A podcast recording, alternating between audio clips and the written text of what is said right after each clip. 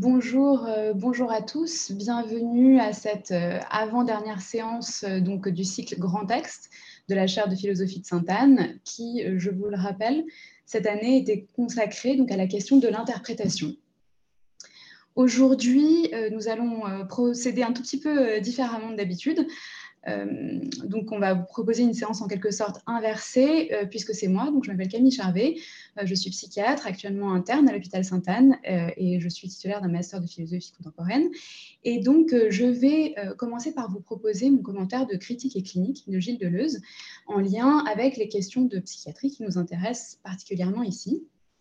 Puis, euh, cette présentation donnera lieu à, des réactions et à un dialogue avec euh, Jeanne Etlin, euh, qui est à côté de moi aujourd'hui et qui a donc une expertise du corpus de Leusien et qui pourra venir éclairer et, préciser certaines des notions abordées.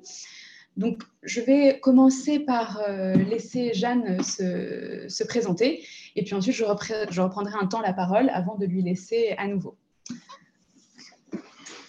Euh, bonjour tout le monde. Bah, déjà, un grand merci euh, à Camille Chauvet et à la chaire de philosophie de cette invitation. Je suis ravie d'être là. Donc, euh, moi, je suis doctorante spécialisée en philosophie française contemporaine. Je fais ma thèse à la New York University en co-tutelle avec l'Université Paris-Nanterre. Et effectivement, j'ai été formée à la philosophie de Leusienne, entre autres, puisque, comme je disais, je suis spécialiste de la, ce qu'on appelle la French Theory. Et euh, bah, c'est la première fois que je parle à un, public de psychiatres. Donc pour moi, c'est aussi une, nouvelle expérience. Et donc euh, j'espère qu'on aura, euh, enfin je suis certaine qu'on aura une conversation très intéressante. Donc, Aujourd'hui, euh, nous allons parler de, Gilles Deleuze euh, et, de critique et clinique. Donc, bon, je, vais, je vais essayer de, en fait, de, euh, m'adresser donc à un public qui est, hétérogène. Donc, je, vais dire un peu des choses générales d'abord sur, sur Deleuze. Donc, généralement, le nom de Deleuze est connu par tous, mais sans qu'on connaisse forcément très bien ce qu'il y a, derrière si ce n'est qu'il euh, incarne euh, probablement parfaitement cette figure typiquement française euh, des années 60, celle de l'intellectuel, c'est-à-dire d'un penseur à la croisée en fait des disciplines et jouissant d'une aura particulière sur la place publique. Donc certains connaissent les films de son abécédaire qu'on peut voir sur YouTube et qui offrent donc une, bonne entrée en matière, enfin ludique, dans l'univers de ce penseur. Euh, sa renommée est parfois euh, litigieuse et il a été euh, très critiqué d'ailleurs, sûrement tout simplement par sa place en fait dans l'histoire de la pensée. Bah, les années 60, l'époque 68, cet, aspect un petit peu débridé dans la façon d'exprimer sa, pensée. Euh, le fait aussi probablement qu'il a refusé en fait la pensée systématique qui avait caractérisé les grandes philosophies des siècles passés, euh, puis parfois aussi renvoyé à l'image d'un militant politique dont les luttes seraient désuètes. On a aussi pu lui reprocher d'être un commentateur plus qu'un philosophe. Enfin voilà. Euh, en fait, c'est que Deleuze est, très éclectique et, nous verrons que cela a un sens euh, plus profond qu'il n'y paraît. Et puis, on peut aussi euh, considérer simplement que, son œuvre se décline en, plusieurs phases. Euh, d'abord, celle d'un commentateur et historien de la philosophie. Ensuite, une œuvre philosophique plus personnelle, avec notamment des œuvres comme Différence et répétition, Logique du sens. et puis, une œuvre plus politique directement avec Guattari, notamment l'Anti-Oedipe, puis Plateau. Donc aujourd'hui, nous allons parler de Critique et clinique, qui est un recueil de textes et de conférences publiés en 1993. Euh, pourquoi cet ouvrage? Euh, Parce qu'il présente en fait un avantage qui est euh, d'aborder de façon assez transversale la question de l'interprétation chez Deleuze il présente également un inconvénient qui est que les textes qui composent Critique et clinique sont assez courts, incandescents, parfois un peu coup de poing, mais qui peuvent en fait perdre le lecteur qui ne serait pas tout à fait averti et qui ne serait pas connaisseur en fait des, concepts de Deleuze. Donc on va essayer ce soir d'en donner quelques clés de lecture et puis en, abordant aussi de façon assez, assez libre les liens et les postérités possibles de Deleuze avec la psychiatrie. Donc, d'abord, euh, je me replace euh, dans le contexte de ce séminaire. qui s'est donné donc pour thème cette année l'interprétation, qui est une, notion très importante hein, de la philosophie et qui s'est cristallisée au XXe siècle dans la question de l'herméneutique, l'art d'interpréter. Euh, qui a trouvé donc des figures de proue euh, telles que Ricoeur, euh, mais aussi Gadamer et, puis Heidegger, qui l'a même érigé en disposition essentielle de, l'être, enfin de l'homme et de l'être. Donc l'interprétation survient lorsque le langage est au-delà d'un code, lorsque le sens qui se donne par le signe lui est hétérogène, comme le symptôme est hétérogène à la maladie, comme la lettre à l'esprit. Et donc, euh, elle relève d'un effort, d'un travail, voire d'une méthode. Ça, on a pu en parler notamment avec euh, la séance sur, euh, Gadamer, qui en fait refuse hein, la méthode, pour donc relier l'un à l'autre de ces pôles, le, signe le sens, le symptôme et la maladie.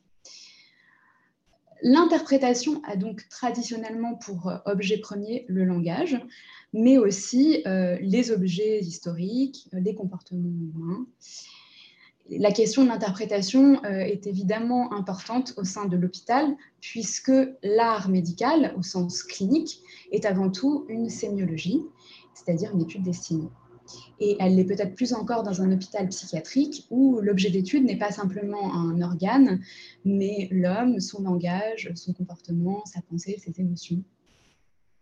Donc chez Deleuze, le signe va tenir une place euh, assez centrale et va opérer en fait dans sa pensée à, des niveaux différents, à des sphères différentes, selon euh, une méthode de pensée qui est propre à Deleuze, qui est de pouvoir en fait euh, traverser des champs à, l'aide de ces concepts. Et la difficulté étant que, ces, concepts en fait subissent quelques transmutations en fait dans ces, traversées. Donc, pour aborder cette question de l'interprétation, euh, et notamment euh, celle du, signe chez Deleuze, je, vais me concentrer sur certains en fait, euh, textes de critique et clinique. Je ne vais pas en fait tous les citer. Et puis, il sera aussi question, à la fois dans ma présentation et puis aussi dans les développements de, Jeanne, bah, de, de, notions développées plus profondément dans d'autres ouvrages, évidemment. Donc, Critique et clinique est bien un recueil, donc il ne suit pas une logique de démonstration. Donc, euh, ce n'était pas tellement pertinent de faire un commentaire euh, linéaire. ça sera plutôt une discussion thématique euh, qui va permettre d'articuler les, idées convoquées et puis de discuter aussi de questions intéressantes de la psychiatrie. Donc, je, il me semblait important, en fait, avant, de, vraiment entrer dans le livre, de, faire une mise en garde, notamment pour le public des médecins, pour qui une lecture de Deleuze abordant les pathologies psychiatriques pourrait paraître déroutante. Euh, donc je rappelle que pour Deleuze, les grands textes sont écrits comme dans des langues étrangères. Et je crois que c'est pour cette raison qu'il faut euh, se garder de tomber dans le piège de vouloir trop hâtivement importer les déclarations sur la psychiatrie directement dans notre champ.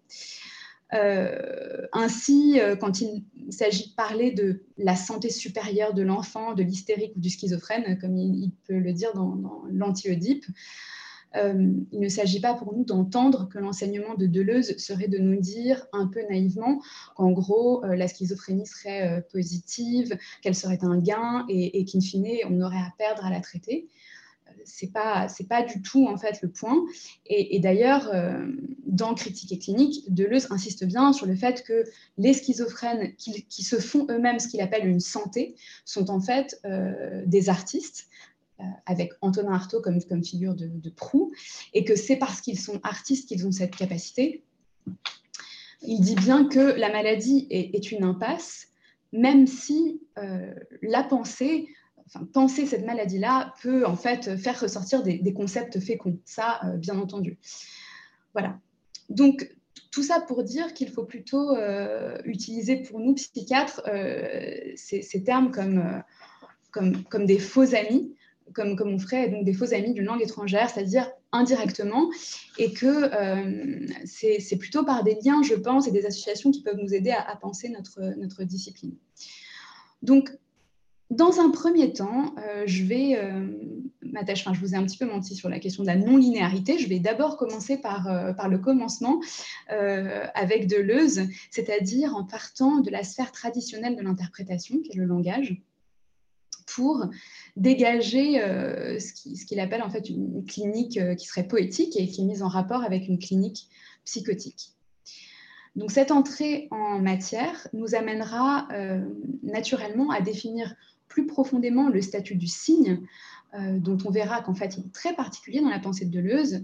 Euh, il est, selon Deleuze, force ou affect.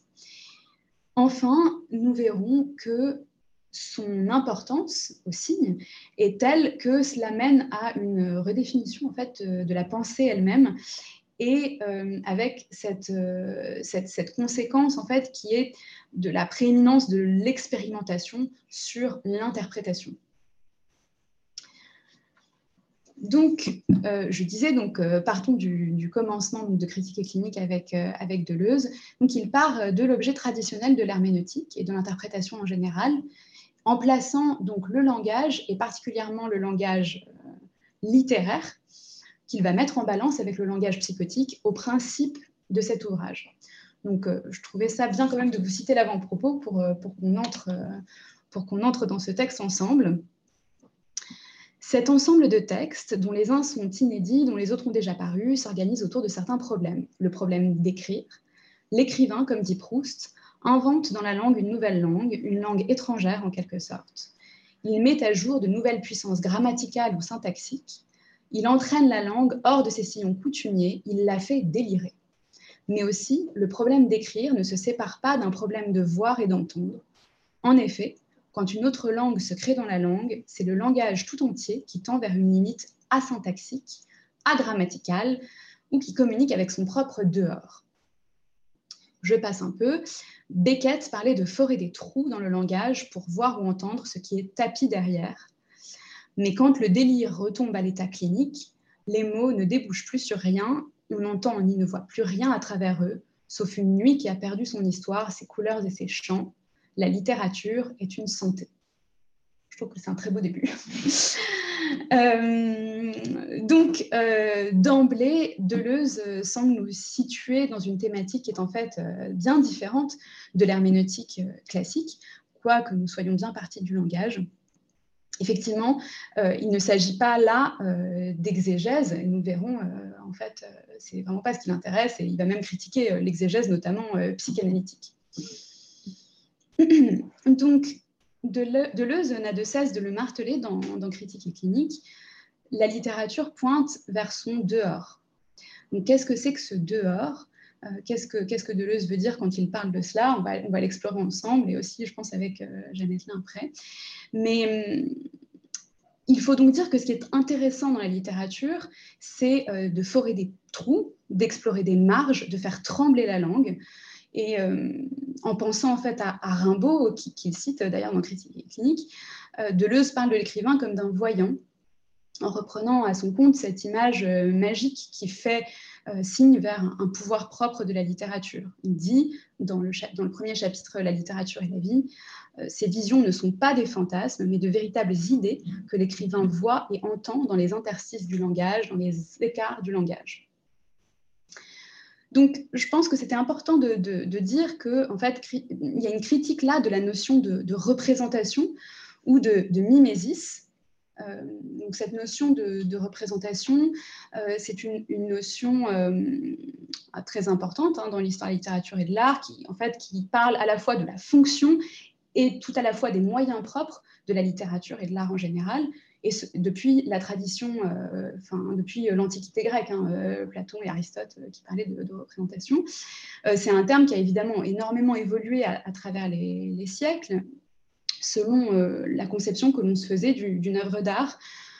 pour dire les choses très schématiquement, depuis, disons, la construction d'une fable vraisemblable qui serait censée rendre compte de l'action humaine, en passant par l'incarnation dans le sensible d'un modèle idéal, euh, et puis jusqu'au 19e siècle, euh, avec le, roman, euh, le roman réaliste du 19e, où la représentation prend vraiment une fonction d'imitation propre du réel.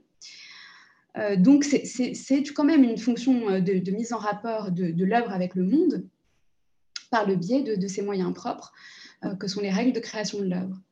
Mais pour Deleuze, c'est pas cette fonction-là de représentation qui va rendre l'art vital, euh, c'est pas non plus ça qui va rendre l'art essentiel pour penser et agir dans le monde. Pour Deleuze, le langage poétique a le pouvoir d'introduire du mouvement, de se faire devenir par en fait la violence même qu'elle inflige au langage et à ses règles. Et c'est pas un hasard s'il cite Rimbaud, puisque finalement la critique de la représentation émanait déjà des, poètes eux-mêmes, euh, et notamment euh, de Rimbaud, qui pouvait reprocher en fait à la parole qui acceptait la loi de la mimésis, la représentation, d'être une parole qui ne change pas le monde et qui d'une certaine façon s'y soumet. Alors qu'avec Rimbaud, et puis euh, Deleuze reprend ça à, son compte, je pense qu'on peut le dire, donc l'art se conçoit comme une forme de, vie, et il s'agit plutôt de changer la vie plus que de la représenter. Donc, pour Deleuze, ce qui est intéressant, c'est de montrer ce, qui met en œuvre le langage, ce qui va le mettre en mouvement. Et dans le chapitre Bégaya-t-il, il va, préciser cette idée notamment en mettant en avant des artistes qui, selon lui, ont particulièrement bousculé la langue, ses règles et sa syntaxe, donc des auteurs comme Whitman, euh, avec son écriture convulsive, des écrivains américains, des auteurs comme Beckett, comme Peggy, comme Roussel, ou, encore euh, Gerasim Lucas, qui va décomposer les syllabes et leur faire subir des transmutations et des recompositions pour créer un nouveau tissu de langue. Euh, Gerasim Lucas est, par excellence cet auteur, cet auteur qui fait bégayer la langue, euh, qui crée comme une orgie de mots. Il en est aussi question dans l'Anti-Oedipe, euh, il, me semble bien. Euh, donc voilà, je vous recommande la lecture de ce, grand, poète. donc pour Deleuze, il, est donc avec Artaud le poète héros par, par excellence poète anti-oedipien, c'est-à-dire se plaçant à un stade qui est antérieur au langage, euh, et ainsi affirmant une puissance créatrice qui est la construction même du soi. Et c'est pour cette raison que les textes d'auteurs schizophrènes vont euh, énormément intéresser Deleuze. Même d'ailleurs des textes de, personnes schizophrènes qui ne seraient pas des artistes, comme par exemple euh, Wolfson, qui, avait écrit un livre qui, avait fait date, hein, Le schizo et les langues, auquel d'ailleurs un chapitre entier est, consacré dans, Critique et clinique, et, qui, en fait, par ces néologismes, ces paralogismes et tout ce que nous, en, psychiatrie, on appelle des organisations, bizarreries, fait signe en fait vers une zone où le langage n'est pas.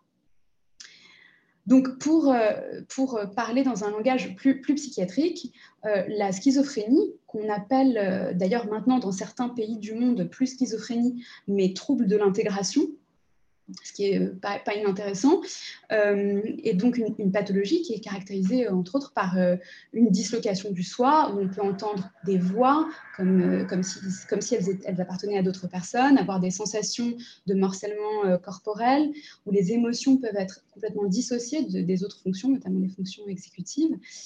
Et en fait, pour faire le lien avec donc ce que l'intérêt de Deleuze et ce qu'il en dit, c'est comme si par cette dislocation même, on pouvait avoir accès à un stade qui serait pré-individuel, en fait, euh, pré-unité, constitution du soi.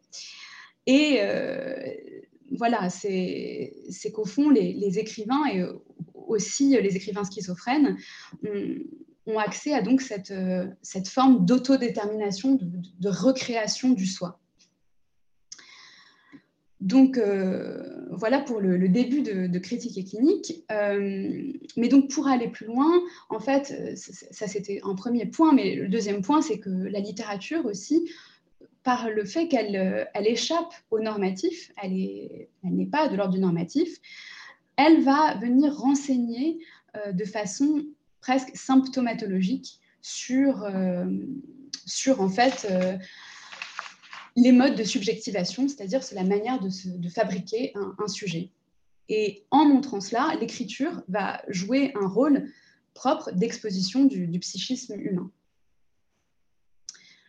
Donc l'écriture est une expérience positive qui joue un rôle d'exposition du psychisme humain qui euh, va en fait, selon Deleuze, parfois concurrencer directement l'étiologie médicale Euh, et, d'ailleurs, euh, parfois, le philosophe va même s'appuyer sur elle pour euh, venir jouer hein, sur le terrain de la psychanalyse, sur le terrain de la, nosologie psychiatrique et pouvoir contester certaines catégories.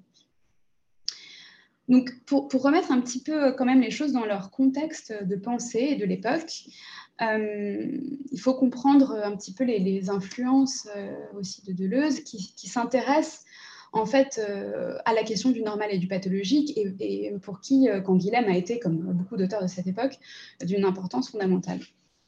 Donc, pour, rappeler en simplifiant, euh, Canguilhem montrait euh, la relativité des catégories du normal et du pathologique et proposait une distinction tonique entre l'anormal, l'anormal donc du latin qui contredit la règle, et de l'anomale, qui vient du grec, aspérité, et l'anomale, donc, euh, qui ne portait pas de jugement de valeur et qui était plutôt du côté de l'insolite, de l'inaccoutumé. Et donc plus dans une position par rapport à une multiplicité que dans un écart par rapport à une norme. Euh, il interroge également ces questions-là dans la suite d'un auteur comme, euh, comme Blanchot, qui, qui avait posé la question, pour le coup très ancienne, hein, des liens entre la folie et, et la création, très vieille question, euh, et puis, euh, il y a également aussi euh, quelque part Foucault, que, Deleuze a énormément étudié et même enseigné, et donc Foucault qui, attribuait un rôle clinique et politique à la littérature. Donc il y a tout cet héritage et ce contexte de pensée-là, et qui fait que la littérature donc, va être symptomatologie et qu'on va pouvoir venir donc, jouer sur le terrain de la nosologie et de la psychopathologie. Et euh, par exemple, dans le chapitre donc, consacré à, Sacha Mazoc, euh, il va bien dire que, euh, selon lui, ça n'est pas Kraft Ebing, qui est donc le, médecin psychiatre qui a créé le, néologisme sadomasochisme, mais bien euh, le texte littéraire en fait de Sacha Masoch qui va, euh, qui va vraiment nous introduire dans ce que c'est que le, masochisme, qui lui en fait va inventer au sens archéologique, explorer les dynamismes, révéler des postures, des rapports, et que c'est sans son intervention à lui, enfin ces choses-là seraient demeurées invisibles. Et donc l'artiste se fait symptomatologiste, mais il se fait aussi son propre médecin et c'est ça qui fait dire à Deleuze que l'écrivain pratique une sémiologie et que la, littérature est, une santé. Je le cite. Euh, Mazoc n'est pas un prétexte à la psychiatrie ou à la psychanalyse, ni même une figure particulièrement marquante du masochisme, c'est que l'œuvre tient à distance toute interprétation extrinsèque.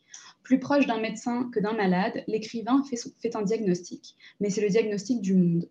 Il suit pas à pas la maladie, mais c'est la maladie générique de l'homme. Comment peut-on comprendre cela? Eh bien, euh, il faut revenir à ce que l'on disait tout à l'heure, à ce pouvoir de la littérature de montrer ce qui est avant ou hors du langage. la question du avant euh, pose débat. Euh, je pense que Jeannette Lin n'était pas tout à fait d'accord avec moi, on en a discuté un petit peu avant. moi, ça m'a beaucoup aidé conceptuellement, mais je pense qu'on peut raffiner cette idée-là. Donc là, c'est un peu euh, pareil, c'est-à-dire qu'on se situe dans un plan qui est pré-personnel, qui est pré-individuel. Et euh, c'est ça, en fait, la condition du fait que la littérature puisse être une médecine et, une, santé. En fait, c'est comme si elle allait permettre de, rebattre les cartes, en fait, en se plaçant euh, avant, en quelque sorte, si je puis dire. Et de cette façon, l'artiste va devenir comme un médecin de la civilisation, en faisant apparaître des nouvelles constellations de forces et euh, en mettant à jour des symptômes et des types de vie dont, une culture est capable. In fine, donner lieu à une critique des conditions euh, actuelles et se faire euh, même agent de transformation. Donc, c'est bien parce qu'on est écrivain qu'on arrive à exhiber les symptômes, à rendre sensibles des forces qui ne l'étaient pas, euh, c'est pas parce qu'on est fou qu'on est artiste, c'est quand même important de le répéter parce que je pense que la confusion est quand même vite faite. Et euh, on voit donc là que se dégage un nouveau terme important pour Deleuze, qui est le terme de force, et ce terme a à voir euh, avec la question du dehors du langage. Et c'est un terme qui va prendre toute son importance dans la suite. Donc, nous disions que la perspicacité et les moyens propres de l'artiste vont venir corriger une dimension qui serait euh, probablement euh, trop normative de l'étiologie. Et, Je dis bien normative parce que donc la, clinique littéraire, maintenant on peut parler de clinique littéraire, va se situer plus du côté de la variation mineure, du côté donc de l'anomie et pas de l'anormal. Et je, vais dire la désorganisation créatrice, par opposition à la désorganisation qui serait psychotique, rend apte à saisir et à faire advenir ces figures mineures. Euh, d'ailleurs, il y a toute une question euh, passionnante de la force des minorités euh, chez Deleuze, mais je ne suis pas du tout assez spécialiste pour aborder trop cette question-là. donc, nous en arrivons au point d'une critique plus spécifique en fait de l'interprétation chez Deleuze que, nous commençons à, j'espère, un peu mieux saisir, puisque l'interprétation à voir en fait avec la norme. Et euh, l'interprétation, donc ayant à voir avec la norme, se ferait à l'aune d'un sens qui serait transcendant, euh, c'est-à-dire préexistant, prééminent au texte. Or, la fonction même que nous venons de prêter à la langue littéraire invalide cette position interprétative comme dirait peut-être euh, Deleuze, c'est pas qu'elle est fausse, mais euh, parce que Deleuze en fait admet plusieurs régimes hein, de vérité, mais c'est qu'elle n'est pas euh, intéressante. Il y a tout un développement sur l'intéressant chez Deleuze qui est, je trouve, enfin, pertinent. Donc Proust va se faire symptomatologiste de génie parce qu'il va éviter ce plan transcendant du jugement et qu'il va se contenter de rester dans le plan immanent des affects. Et donc ça, c'est, je pense, un point essentiel pour euh, comprendre la vertu critique de la clinique euh, sur laquelle on va revenir euh, après. Donc, la littérature, je disais, se fait exploration des marges, symptomatologie clinique. Et on voit bien qu'on passe là, on est passé donc de la question de la littérature comme opérant une critique de, la représentation à la littérature comme une véritable symptomatologie et euh, Deleuze assignant à l'art une fonction d'expérimentation que nous allons voir par la suite. Donc, pour cette raison, il rejette l'herméneutique au sens de l'exégèse qui se rapporte à une transcendance du sens mais en fait, il rejette également les, postures structurales qui euh, substituent un fonctionnement textuel immanent et qui rateraient ce qui est montré dehors, euh, dont on commence à entendre le dehors, donc euh, le dehors qui serait force, qui serait affect. Donc, notamment à l'approche archéologique de l'interprétation psychanalytique, Deleuze va substituer une approche qu'il va appeler cartographique, et qui se ferait donc dans l'analyse des échanges, des directions, des dynamiques et des trajectoires. Je le cite donc dans le chapitre 9, euh, ce que les enfants disent, où en fait il cite euh, lui-même Guattari à ce moment-là. Les lapsus, les actes manqués, les symptômes sont comme des oiseaux qui frappent du bec à la fenêtre. Il ne s'agit pas de les interpréter, il s'agit plutôt de repérer leur trajectoire pour voir s'ils peuvent servir d'indicateurs de nouveaux univers de référence susceptibles d'acquérir une consistance suffisante pour retourner une situation. En fait, euh, contre euh, la sémiologie et, contre l'interprétation notamment empreinte de psychanalyse, parce que c'est vrai que c'est quand même le gros débat de l'époque, Deleuze va défendre sa sémiotique, car ce que la littérature montre, ce sont des signes, mais euh, ces signes ne, ne, se rapportent pas à des signifiants qui feraient signe vers des signifiés. Et euh, l'ouvrage, notamment Proust et les signes, euh, euh, en 1964, est, consacré en partie à cette question. Donc, le point, c'est que entre les signes, il ne faut pas aller chercher un système causal qui serait encore trop pris en fait dans les fonctions langagières. Toutes les causes en fait chez Deleuze sont plutôt de l'ordre du signal et proviennent d'une rencontre de corps et impliquent des perceptions qui vont s'individuer ensuite dans des systèmes réels. Ainsi, la cause d'un signe va être un autre signe, et les signes vont être une force réelle et non un signifiant. Et c'est de cette façon que l'étiologie doit être remplacée par une, une signalétique, c'est-à-dire une étude de la dynamique de ces signes. Donc, euh, bon, on commence à voir que le, statut du signe est, assez euh, complexe et très particulier, en fait, euh, chez, Deleuze. En 1964, il a écrit « Penser, c'est toujours interpréter, expliquer, développer, déchiffrer, traduire un signe. Et puis en 1988, il va plus loin, il dit Tout ce que j'ai écrit était vitaliste, du moins je l'espère, et constituait une théorie du signe. Et en fait, tout se passe comme si le monde était constitué de champs et que ces champs comportaient des régimes de signes et que tout était signe. Mais ce n'est pas, euh, pas donc le signe tel que nous, on, l'entendrait euh, comme, euh, ou comme par exemple un schizophrène l'entendrait quand il essaierait d'interpréter tous les signes, puisque le point c'est justement que c'est pas vraiment l'interprétation qui est pertinente. Donc tout est signe, ça veut dire quoi? Les animaux font signe, la littérature fait signe, les faits sociaux font signe. Mais ce qu'impliquent les signes, c'est contrairement à ce que pourrait dire Wittgenstein ou les logiciens, que Deleuze va attaquer comme il peut régulièrement, euh, c'est qu'il y a quelque chose hors du langage et, que les signes en sont la marque. Et dans, un dans, en fait, plusieurs des derniers chapitres de Critique et clinique, il faut en fait arriver au bout du livre pour qu'il précise euh, mieux en fait, ce statut du signe. Euh, il expose et déploie l'origine de sa pensée du signe. Dans le chapitre 11, par exemple, un précurseur méconnu de Heidegger, Alfred Jarry, qui est un, chapitre en plus assez rigolo, Deleuze insiste euh, en disant le signe ne désigne ni ne signifie rien, mais il montre. Et il va euh, plus loin parce que ce qu'il montre, c'est euh, le dehors en fait du langage. Et il est question dans ce texte de, la chose elle-même, qui, est, une question traditionnelle en philosophie, la, question de la, chose en soi, qui agite la philosophie particulièrement depuis Kant, et qui place aussi Deleuze dans, cette entreprise euh, critique et euh, dans l'héritage kantien. Donc, euh, quand, là je dis vraiment schématiquement, hein, à, travers ces critiques, avait donc montré les conditions de possibilité de notre accès à la connaissance.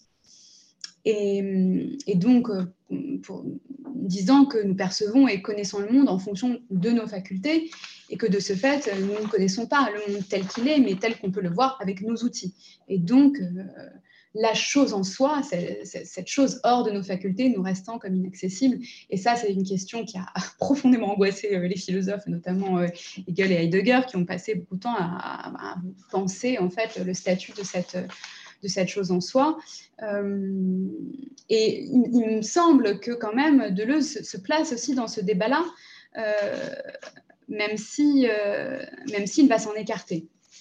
Donc en disant, quand la langue se creuse en tournant dans la langue, la langue accomplit sa mission, le signe montre la chose. La chose, ici, je l'ai comprise comme étant euh, la limite euh, du langage. Et il dit, la chose est la limite du langage, comme le signe est la langue de la chose.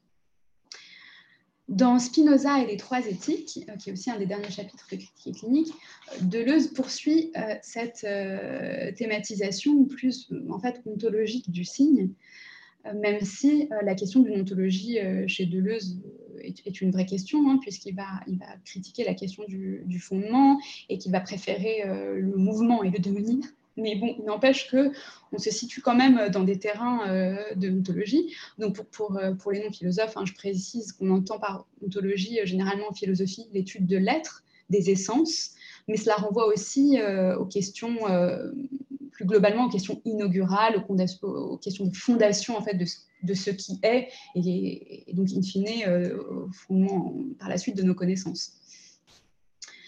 Donc, en, s'inspirant de l'éthique de Spinoza, Spinoza qui est incontournable dans, la pensée de Deleuze, euh, Deleuze va présenter les trois éléments qui sont euh, trois formes d'expression ou encore trois modes d'existence. Il s'agit, euh, numéro un, des signes qui sont affects, numéro deux, des notions qui sont concepts, et numéro trois, des essences ou percepts. Et on voit bien donc que le langage et l'interprétation, notamment avec ses règles de causalité, euh, se situent au milieu. Et, que euh, les signes, en fait, euh, sont comme en amont. Donc, qu'est-ce qu'un signe? Eh bien, un signe, c'est un effet. le signe se place du côté du corps, du côté de, en fait, de ce qui va nous affecter et du côté donc de la rencontre, du mélange. Il va aussi euh, parler euh, des ombres par opposition à la couleur, à la couleur qui serait en fait les concepts et à la lumière qui serait les essences. Donc, la rencontre, c'est un nouveau terme pivot, hein, après donc, le dehors, la force, l'affect, la rencontre. En effet, donc le, signe est sous-tendu par une force. Deleuze va pouvoir même dire que le signe est force. Hein, parfois, il l'utilise l'un pour l'autre. Et donc, avec euh, Spinoza, euh, il va passer de la question d'interprétation à la question d'éthologie, de la question de la signification à l'exposition des rapports de force. Donc, la symptomatologie arrache ainsi l'interprétation à une herméneutique du sens caché, donc traditionnelle, et maintenant procède en fait à un relevé des forces en présence. C'est ça qui va être pertinent euh, pour Deleuze. Mais euh, la signalétique de Deleuze euh, emprunte donc beaucoup à Spinoza hein, pour la question du signe, mais il, faut aussi qu'on fasse un petit détour par Nietzsche, qui est également incontournable dans la pensée de, Deleuze, et qui, Nietzsche, en fait, avait, aussi hein, entrepris une, critique de l'interprétation euh, bon, il avait entrepris une critique globale, hein, Nietzsche, ce grand penseur du XIXe siècle, critique des grands jalons de la morale européenne, de la métaphysique, des notions fondamentales comme les relations de cause à effet. Euh, et puis avait affirmé donc euh, la dimension créatrice de, la vie, la dimension joueuse, joyeuse, la force et la puissance qui sous-tend donc la disposition vitale. Et il est question de Nietzsche dans plusieurs chapitres hein, de critique et clinique, euh, notamment dans ce chapitre Nietzsche et Saint-Paul, euh, Laurence et, Saint-Jean de Patmos. Dans ce chapitre, Deleuze travaille l'opposition entre le Christ d'un côté et Saint Paul et Saint Jean de, Patmos, auteur de l'Apocalypse. Et il s'agit dans ce texte de montrer qu'avec l'Apocalypse, et donc particulièrement cet auteur qui est Saint Jean de Patmos, qui va maintenir le Christ en croix, la vie, euh, dans sa force et sa puissance, va se soumettre à l'éternité de Dieu et ainsi la vie va être mise comme en suspens et réduite au jugement. Donc, l'interprétation pour Deleuze est bien du côté de ce, jugement, du côté de la catégorie transcendante euh, qui est extérieure, qui ordonne et qui juge. Et euh, il va euh, d'ailleurs opposer donc l'allégorie qui va demander à être interprétée au, au symbole donc l'allégorie qui serait du côté de, l'Apocalypse et le symbole qui serait en fait euh, pré-apocalypse, voire euh, païen. Euh, il va dire le symbole est un maelstrom, il nous fait tournoyer jusqu'à produire cet état intense d'où la solution, la décision surgit. Le symbole est un processus d'action et de décision. C'est en ce sens qu'il est lié à l'oracle qui fournissait des images tourbillonnantes. Je passe un peu. Le symbole, lui, est fait de connexions, de disjonctions physiques et même quand nous trouvons devant une disjonction, c'est de telle façon que quelque chose passa dans l'écartement, substance ou flux. Car le symbole est la pensée des flux, contrairement au processus intellectuel et linéaire de la pensée allégorique. L'esprit moderne appréhende des parties, des bribes et des morceaux et met un point après chaque phrase, tandis que la conscience sensible appréhende un ensemble en tant que fleuve ou flux. L'Apocalypse révèle son propre but, nous déconnecter du monde et de nous-mêmes. Donc, se reconnecter avec nous-mêmes, on voit qu'en fait, ça fait partie des, enjeux, euh, c'est d'abord se placer sur le terrain des forces que, les signes pardon, sous-tendent. Euh, Deleuze va donc euh, ramasser Nietzsche en deux axes. on va avoir une sémiotique hein, générale et puis une éthique et une ontologie de la puissance. Et il va établir donc entre ces deux pôles comme un couplage entre le signe et la force. Donc, en fait, tout euh, rapport de force alimente cette, euh, cette, sémiotique et puis donne lieu à une carte euh, qu'on pourrait dire comme une carte signalétique des puissances mises en jeu. Donc, je le cite, le mode d'existence, c'est l'état des forces, en tant qu'il forme un type exprimable par des signes ou des symptômes. Donc, chez Deleuze, euh, tel signe ou euh, symptôme de rapport de force ne renvoie pas à un signifiant, mais bien à un état de puissance. Il expulse donc le signe du plan transcendant du sens pour le placer sur le plan matériel des forces.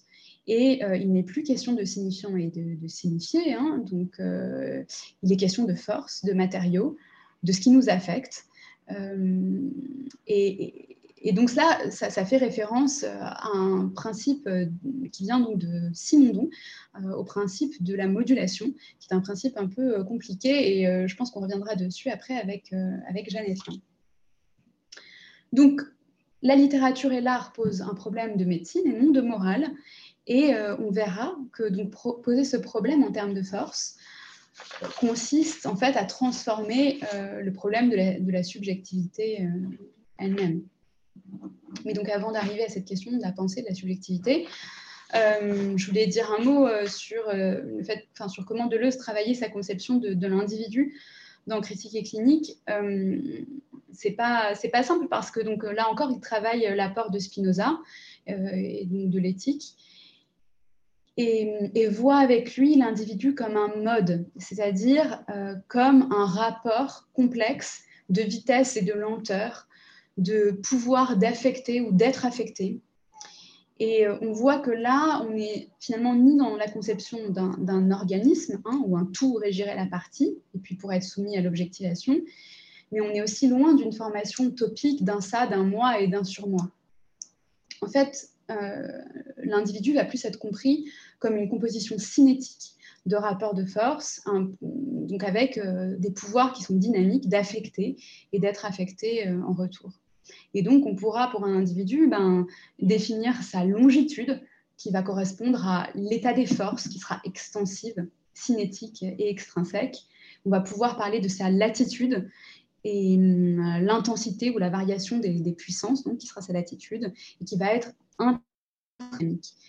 donc l'étude de cette longitude va être la carte des signes et euh, la latitude va être donc une éthique des affects. Et, là, euh, Deleuze emprunte aussi en fait à des conceptions des, sciences naturelles et notamment euh, de, Geoffroy Saint-Hilaire euh, qui avait théorisé les variations intensives des corps. nous, commençons à dégager une sémiotique de la force et une éthique de la puissance euh, donc en fait, les affects composent euh, les rapports de force et euh, donnent lieu à des variations de, puissance. Et en fait, Deleuze, pour reprendre un peu les, héritages là que qu'on vient de voir, va, corréler donc la composition des corps chez Spinoza, la modulation comme rapport entre les forces et les matériaux chez Simondon, la variation intensive des corps chez Geoffroy Saint-Hilaire, euh, et donc, c'est cela qui va assurer globalement à l'art sa fonction symptomatologique. L'art va donc bien dresser une carte des affects. Euh, donc, nous disions hein, qu'en littérature, euh, la déformation à laquelle le style soumet la langue va lui permettre donc, de capter des, modes d'existence inédits. L'invention stylistique chez Kafka va lui permettre d'explorer les modes de subjectivation de la bureaucratie ou euh, le style de euh, Mazoc va lui permettre d'explorer les formations euh, masochistes. Et donc, en fait, la forme dans, l'œuvre va être comme le devenir de la force. Mais au principe, il y a bien, enfin, principe, n'est pas forcément le bon terme, enfin, en tout cas, il y a bien cette force-là qui agit. alors, je trouvais ça intéressant de, noter qu'en clinique addictologique, et, notamment euh, avec la pensée de, Claude Liebenstein, qui a fondé l'hôpital euh, Marmottan. Euh, la pensée de Deleuze a trouvé, je pense, sa, résonance presque la plus directe en matière de, soins.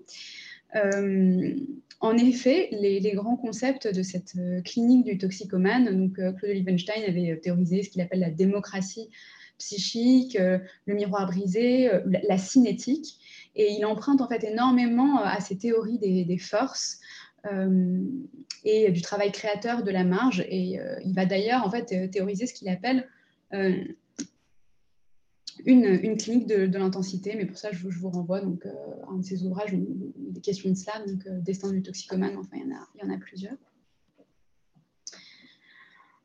donc, j'en arrive à, mon dernier, à mon dernier point. Euh, qui, va aborder euh, bah, la question de, la, de, la, pensée elle-même, de la, de la, subjectivité. On va arriver en fait à cette importance de l'expérimentation qui va euh, prendre la place de l'interprétation. Et avec cette, cet adage de, de célèbre, je ne sais pas si je le cite exactement dans le texte, mais c'est quelque chose du genre n'interprétez pas, expérimentez. Voilà. qui peut faire un peu sourire quand on le dit comme ça, mais enfin, on voit quand on se plonge dedans, ça implique quand même un certain nombre de travail conceptuel. Mm.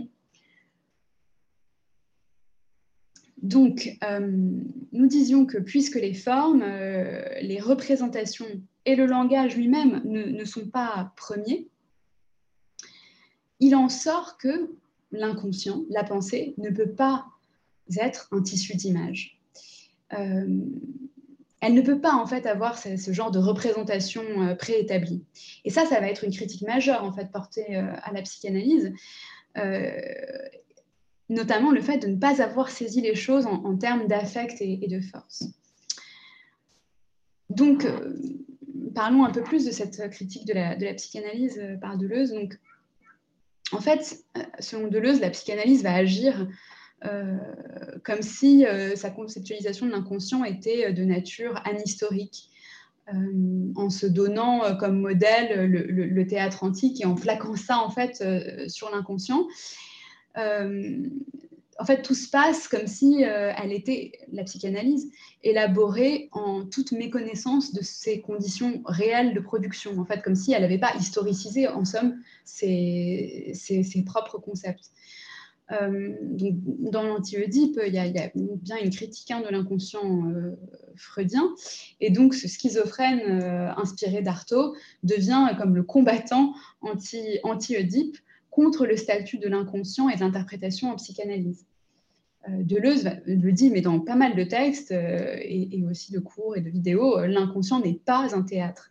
Et d'ailleurs, un argument important pour lui, c'est que le délire, le délire du schizophrène est généralement ce qu'il appelle historico-mondial c'est-à-dire en gros on délire sur les gouvernements, euh, sur l'histoire des peuples, plus qu'en fait sur, euh, sur euh, sa petite famille. Bon, en réalité, on, a, délire aussi parfois sur sa petite famille. Enfin. Et, mais donc, le délire, selon lui, en étant historico-mondial, se, situe en fait à un niveau qui n'est qui est pas individuel, à un niveau qui est en fait pré-individuel. Et il va bien dire, l'inconscient est une usine, non plus un théâtre et le cerveau de l'herbe plus qu'un arbre. Donc, pour Deleuze, l'activité interprétative de la psychanalyse, à l'aune de ces catégories de pensée qui, selon lui, sont en fait comme des, catégories transcendantes, euh, alors que donc il faudrait peut-être pouvoir les, historiciser, les rendre dépendantes de, leur contexte, en l'occurrence la Vienne euh, du 19e siècle, dans une société bourgeoise, eh bien, cette activité confine euh, au grotesque, en fait, pour Deleuze. Et dans le neuvième chapitre donc, euh, de Critique et clinique, il, va prendre l'exemple de l'interprétation de Freud du petit Hans, euh, en, trouvant en fait euh, que l'identification du cheval au père est tout bonnement absurde. Et il va dire c'est une rage de possessif et de personnel, et l'interprétation consiste à retrouver des personnes et des possessions. Et donc, c'est également cette dimension totalisante et qui rend cette entreprise euh, interprétative quasiment euh, totalitaire. Euh, en, pratique psychiatrique, on parle souvent de, cette tendance-là, enfin cette tendance en fait, et là je parle du, point de vue des médecins, parler, on pourrait parler de biais, hein, ça m'a fait penser à ça. Euh, un biais qui serait de trop interpréter. on voit bien qu'il reproche ça à la psychanalyse, en fait, hein, de, se mettre à tout interpréter à tir larigot. Euh, c'est vrai que euh, ça peut être un biais pour nous médecins de, tout interpréter à l'aune de notre diagnostic qui aurait été peut-être parfois trop hâtivement établi. Et donc de subsumer en fait sous, sous nos catégories ben, euh, l'intégralité de, des comportements, euh, réflexions ou activités que va pouvoir avoir euh, notre patient. Et, donc, dans ce cas aussi, la sémiologie médicale pourrait devenir une activité interprétative grotesque si elle ne prenait pas garde à, ce biais-là.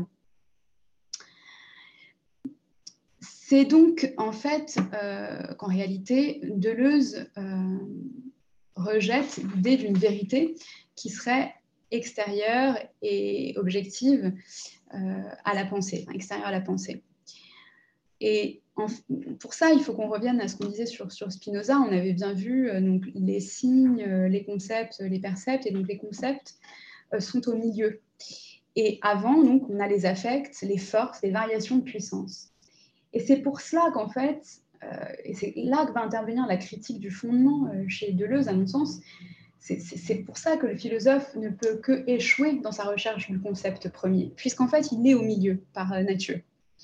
Et donc, commencer ne va pas dépendre de la philosophie. Et pour cette raison-là, en fait, il n'y aura pas de lien naturel entre la pensée et, la vérité. Et d'ailleurs, aimer le vrai euh, ne va pas être quelque chose de, spontané. Euh, je le cite, La vérité n'est jamais le produit d'une bonne volonté préalable, mais le résultat d'une violence dans la pensée. La vérité dépend d'une rencontre. Il ne la veut que sous l'empire d'une rencontre, par rapport à tel signe. Donc euh, là, on, progresse dans notre compréhension de, la perspective critique de, de Deleuze. cest la question n'est pas comment atteindre la vérité, mais dans quelles conditions la pensée peut être amenée à chercher la vérité. Et donc, en fait, Deleuze décide hein, de ne pas du tout basculer dans, le, chaos, hein. euh, mais euh, il y a quelque chose, enfin, il y a quelque chose de la vérité qui est, préservée, mais euh, donc la vérité vise autre chose qu'elle, elle, elle, conçoit, elle est capable de concevoir autre chose qu'elle. Mais pour autant, il s'oppose donc, il s'oppose au logicien hein, et il refuse de considérer que finalement, tout est intérieur euh, euh, au langage et qu'on ne peut parler de rien de ce qui se passe euh, ailleurs. Donc en fait, pour dire les choses autrement, Deleuze va intégrer la part irrationnelle presque comme un fondement et, non pas comme un terrain sur lequel il ne faudrait pas s'aventurer. En fait, il faudra en prendre acte de cette, de cette part-là. Et d'ailleurs, il va dire, alors là, la logique se tait et elle n'est intéressante que lorsqu'elle se tait. Euh, donc, la vérité, euh, il en sort qu'elle est euh, nécessairement plurielle. Elle n'est donc pas transcendante, elle n'est pas non plus structurale.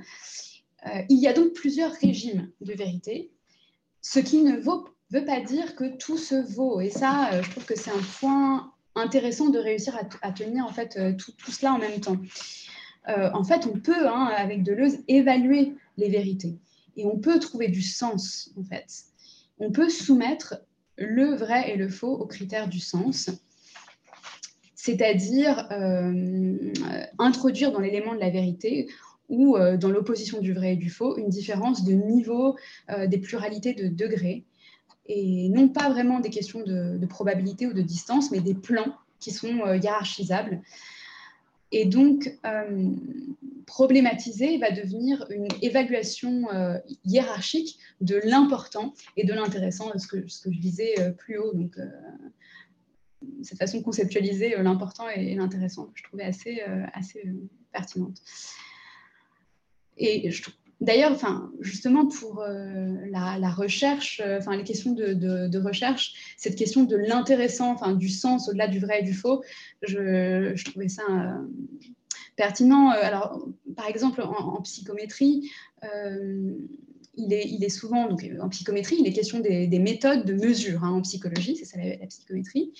Et donc en psychométrie, on trouve énormément euh, d'études qui sont purement euh, statistiques et qui visent à valider des construits psychométriques, à valider des échelles de mesure, qui sont donc euh, parfaitement vrais, mais finalement, parfois, on retrouve tout un tas d'études sans pouvoir comprendre d'où viennent ces échelles, comment ont été façonnés ces construits. Et finalement, euh, la question du sens se pose au-delà euh, de la question du, vrai et du faux. Et donc on se trouve avec des questions de, validation mathématique d'objets dont euh, l'origine comme la pertinence peuvent, peuvent être douteuses. Et, donc, je pense que c'est euh, assez intéressant avec Deleuze de, dire se dire qu'on peut ne pas se laisser donc aveugler par, euh, des vérités, qu'elles sont certes plurielles, qu'elles peuvent se, balancer et qu'il faut surtout les faire passer à l'épreuve euh, du sens. Donc, pour Deleuze, le sens, c'est en fait la mise en communication de deux points de vue. Donc on avait hein, parlé de l'importance de la rencontre, la mise en communication de plans ou de dimensions hétérogènes.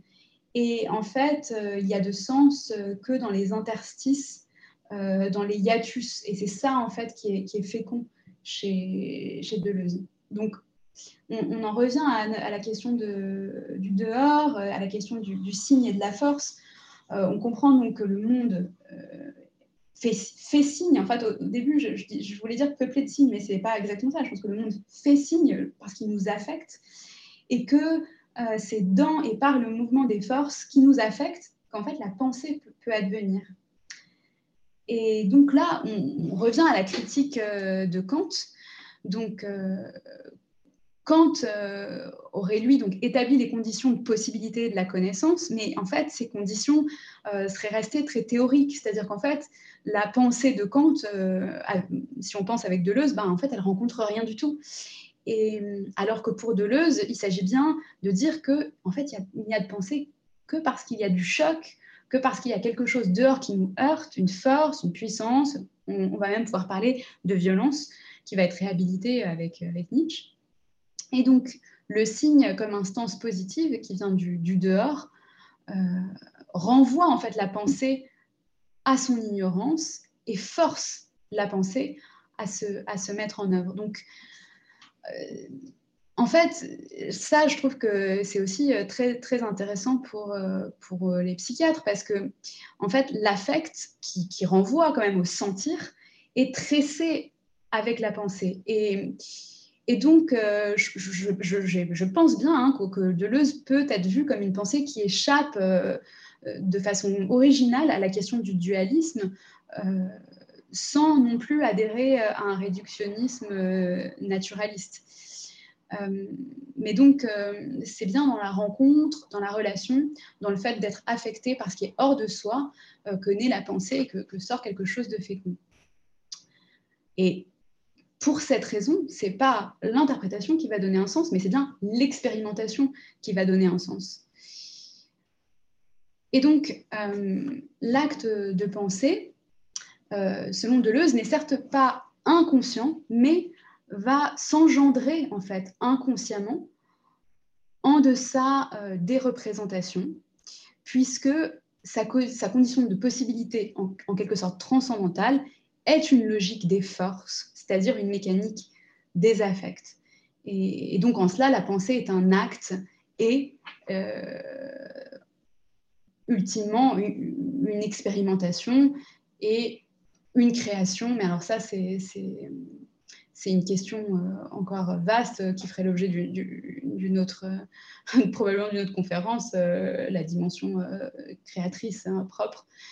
Euh, dans laquelle je ne vais pas m'aventurer. Mais je, trouvais ce dernier point intéressant dans les conceptions euh, qu'on se, fait en fait de, de ce que c'est de ce que c'est que la pensée, euh, cette espèce de tressage en fait perceptif et, et, conceptuel. Et chez Deleuze, en fait, l'un ne va pas sans l'autre et on est en permanence affecté et cette, affection euh, et le fait de renvoyer l'affection fait naître euh, la pensée dans, un, dans un mouvement qui est en fait euh, assez inextricable.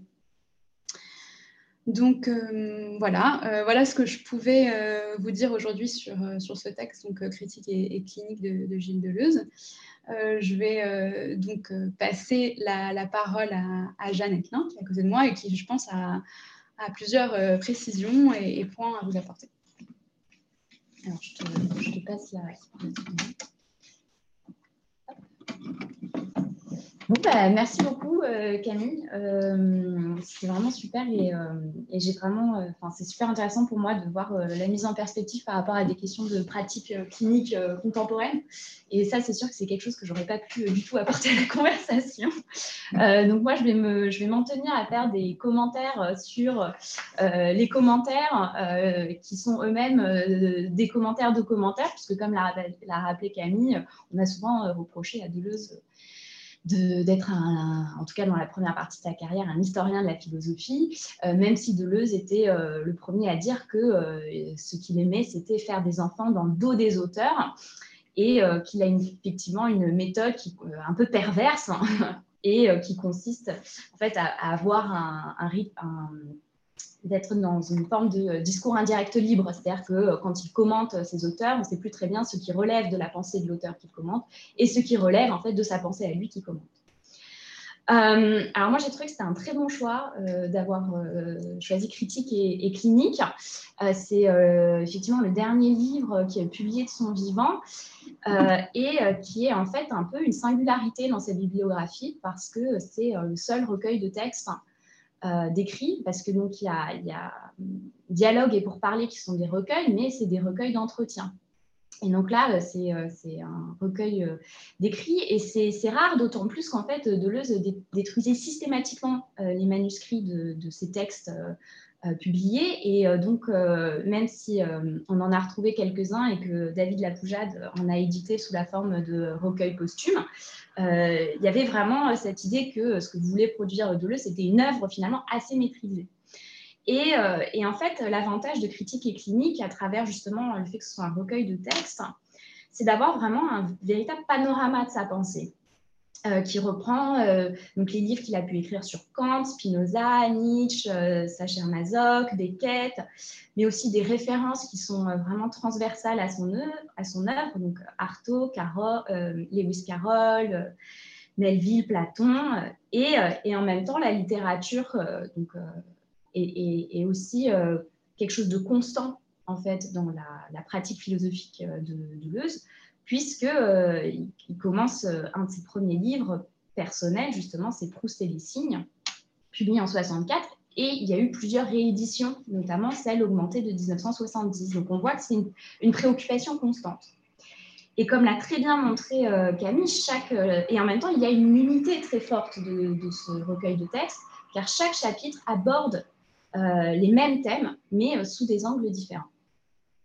Alors moi, je voulais euh, un peu, donc je vais, répéter beaucoup de choses qu'a dit Camille, mais en fait, je vais les répéter toujours de manière un peu différente, puisqu'il n'y a de répétition que dans la différence. Et, donc, je, voulais commencer par déjà partir du titre hein, sur critique et clinique. la critique, évidemment, c'est déjà un jeu de mots avec le fait que c'est chaque chapitre est plus ou moins un commentaire euh, littéraire, donc une critique littéraire. Mais en fait, ici, c'est vraiment la référence à Kant, euh, comme, comme tu as très bien souligné à la fin, qui est très important, parce que Kant, c'est à la fois euh, c'est le grand ennemi au sens vraiment positif du terme. C'est vraiment celui qui est passé si proche et en même temps, il est, il est retombé. Et parce que donc la, critique chez Kant, ça, ça, désigne l'étude des conditions de possibilité de la pensée et, euh, et, Kant le fait à partir de l'expérience possible qui présuppose un sujet transcendantal.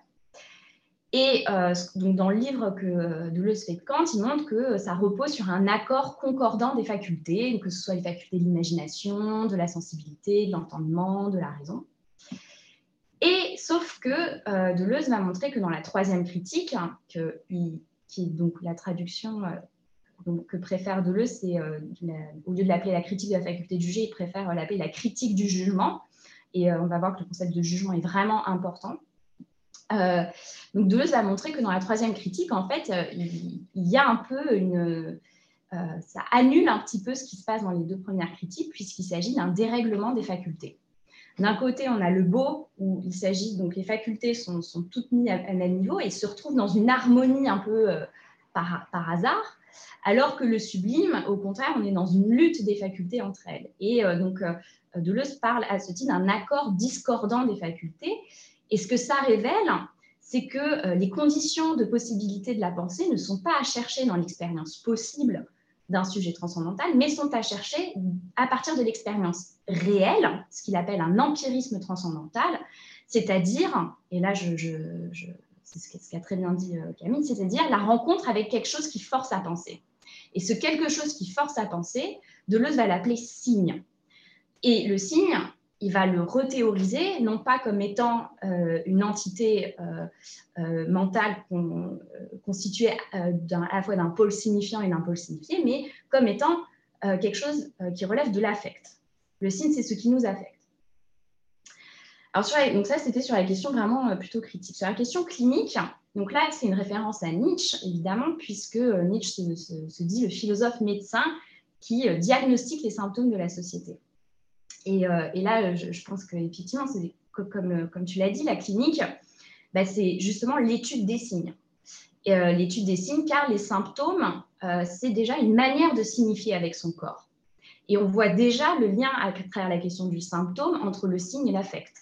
C'est-à-dire que le signe n'est pas simplement renvoyé à une question euh, linguistique. Et c'est là euh, où Deleuze et Guattari, euh, dans leur travail notamment dans, dans, l'anti-Oedipe, et Émile Plateau font une distinction entre sémiologie d'une part et la sémiotique d'autre part. La sémiologie, c'est vraiment l'étude des signes linguistiques. Et on pourrait dire en quelque sorte que la littérature s'oppose à la sémiologie en tant qu'elle peut être le champ qui a le plus posé la question du signe selon ses propres termes à elle. Euh, et, contrairement à la sémiologie qui va rajouter de la signification sur de la signification et en fait produire euh, une espèce de répétition euh, vide du, du, signe. Donc, par opposition à la sémiologie, il y a la sémiotique, qui est pour le coup l'étude des signes en général, puisqu'effectivement, les signes ne se réduisent pas à la question linguistique, mais relèvent plus généralement d'une théorie des affects.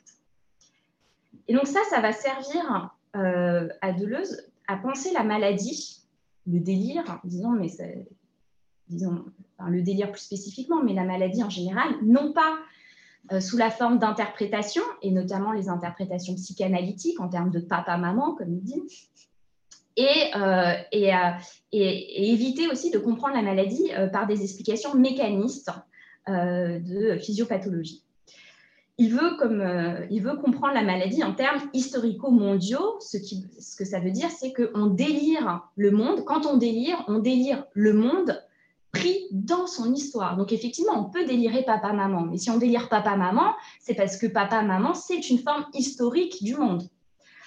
Euh, et que du coup, ça n'a pas du tout de valeur euh, universelle. Et, et donc la question de, l'historico-mondialité du délire, c'est euh, l'idée que le délire est euh, impersonnel et conditionnel, par opposition à la, psychanalyse qui ramène tout au personnel excessif.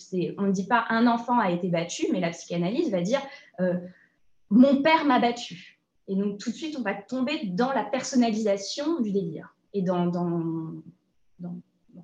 il faut juger. Quoi. Et donc, ça conduit euh, Deleuze à penser une critique du jugement. Alors, par critique du jugement, je, vais détailler là-dessus, mais ça suppose un mouvement de la transcendance vers l'immanence, de la représentation, c'est-à-dire de la question de l'être, à l'expression, c'est-à-dire la question du, du, devenir, et un passage de l'interprétation à celle de l'expérimentation. Euh, et donc, ce passage de l'interprétation à l'expérimentation, c'est ce, ce, qui permet de comprendre que la littérature est une santé. Alors, ça ne veut pas dire que la littérature, faire de la littérature, c'est ce qui va nous soigner. Euh, on ne va pas sublimer euh, la maladie ou les symptômes ou le délire par euh, l'écriture. Mais c'est de dire que la littérature, c'est un savoir clinique, c'est un savoir sur ça. C'est quand les écrivains écrivent, enfin, quand Sacher Masoch écrit quand, sur la perversion, quand Artaud écrit sur la schizophrénie, en fait, ils, produisent un savoir sur leur propre maladie et ça, ils le peuvent car dans les deux cas, que ce soit la littérature ou la maladie, c'est une question de signe. Et donc la littérature permet en fait de pouvoir euh, faire une symptomatologie, euh, de produire un savoir euh, des signes sans passer par la question d'interprétation. et donc, un des, un des procédés fondamentaux de l'expérimentation que constitue la littérature comme santé, c'est la minoration de la langue majeure, c'est-à-dire porter la langue à sa limite de telle sorte, comme le, dit, comme le répète euh, à longueur de page de Leuze, c'est de dire que euh, la, la, c'est citation d'ailleurs qui le bouquin, c'est exactement les beaux livres sont écrits dans une sorte de langue étrangère. Et en fait, il faut bien comprendre que la langue étrangère, ça s'oppose à l'idée de la langue maternelle, la langue maternelle, justement, renvoie à cette idée que euh, on est de, l'ordre la, du papa-maman et euh, que donc on est dans un ordre d'explication en termes familial qui, en fait, derrière, cache du fascisme, parce que la langue maternelle, c'est aussi la langue de la nation. Alors que la langue étrangère, c'est ce qui va pouvoir ouvrir sur un dehors, et ce dehors, c'est un devenir autre, c'est devenir autre que soi-même. Et c'est comme ça, en fait, qu'on va pouvoir ouvrir des lignes de fuite en, qui, permettent une, une, forme de santé. Euh, alors, donc, si, si, je suis trop longue, il hein, ne faut pas hésiter à m'interrompre. Hein. pas, du tout. OK.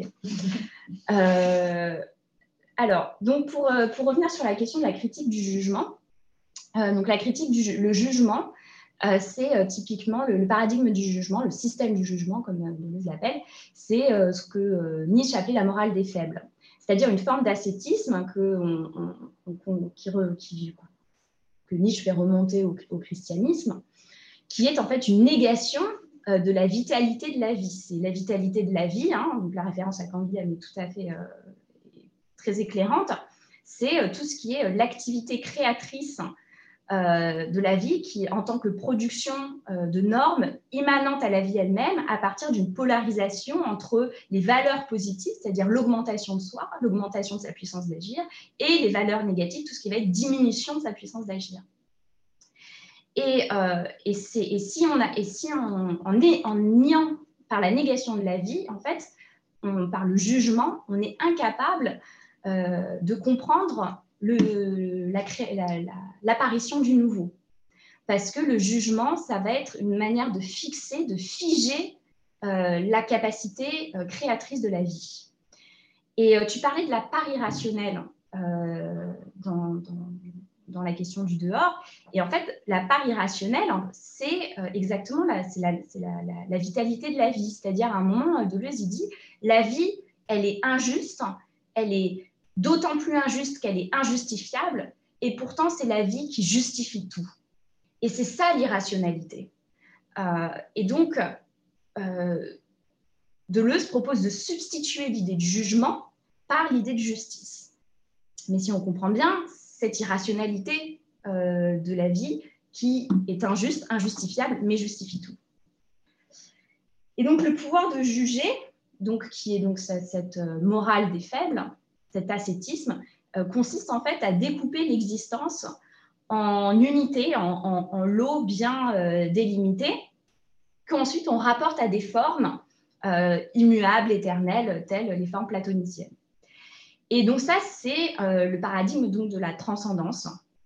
Et c'est établir des critères préexistants au nom desquels on va juger, au nom desquels on va dériver une organisation hiérarchique des valeurs dans la vie et dans la société.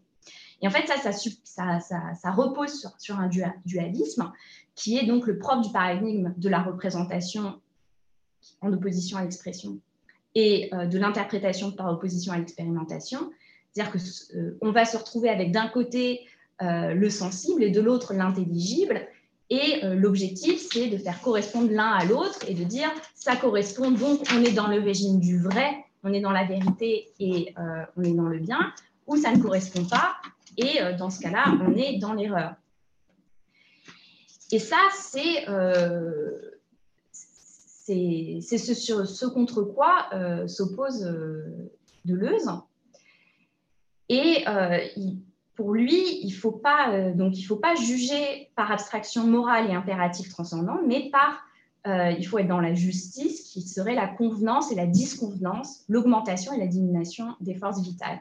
Et donc, pour pouvoir échapper donc, au pour pouvoir faire une critique du jugement, pour échapper au système du jugement, qui repose sur ce paradigme de la représentation et de l'interprétation, euh, et donc pour échapper à la transcendance, il faut en fait changer, euh, disons entre guillemets, de, euh, c'est là où c'est un peu délicat, de système philosophique ou de métaphysique. Alors toi, tu parlais d'ontologie, alors effectivement, c'est très, très débattu parce que l'ontologie, c'est il y a ce chapitre sur Heidegger dans, Critique et clinique. Euh, l'ontologie, c'est ce par quoi Heidegger cherche à dépasser la métaphysique.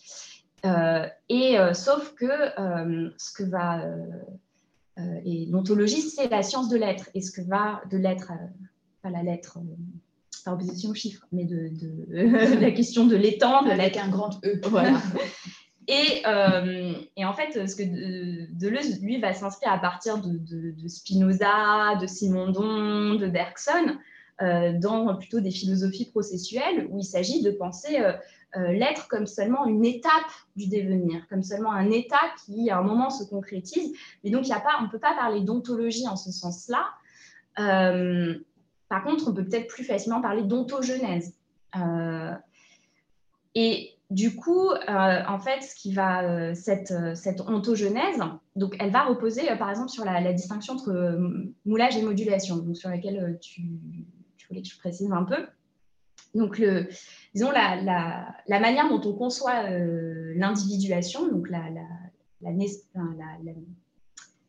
la, formation de l'individu, c'est euh, souvent sous le modèle euh, du moulage. Donc, on a d'un côté une matière et une forme. Donc, ça peut être, on peut avoir de l'argile et de l'autre un moule. Et en fait, on va considérer que dans la rencontre entre une matière et une forme, euh, on va obtenir un individu. Et ce modèle-là, on le retrouve en fait dans toute la philosophie euh, occidentale. Euh, et ça permet, ne serait-ce que dans la, sur l'idée que la femme est un réceptacle, la femme est ce qui apporte la matière, et l'homme avec le sperme, c'est ce qui apporte la forme. donc ça, c'est dans la, philosophie très moderne. Et, et, que c'est comme ça que les, individus sont, sont, sont créés. Et donc, à, ça, en fait, euh, Simondon, euh, à travers son étude de la formation de l'objet technique, euh, va montrer que c'est complètement, c'est un modèle complètement abstrait qui, qui contrevient complètement à l'expérience. C'est-à-dire que quand un artisan fabrique une brique, eh ben, il sait très bien que son moule, qui est donc censé être la forme, ben, c'est déjà de la matière, donc c'est une matière formée, et que de l'autre, son argile, c'est déjà une matière formelle, c'est-à-dire c'est déjà un mélange, euh, un composé de, matériaux auxquels on a en fait donné une forme. Et que donc, on n'a pas d'un côté une opposition matière-forme, on a au mieux de la matière formelle et de la forme matérielle. Et donc, à ça, Simondon va proposer de remplacer donc, le couple matière-forme par celui de force-matériaux.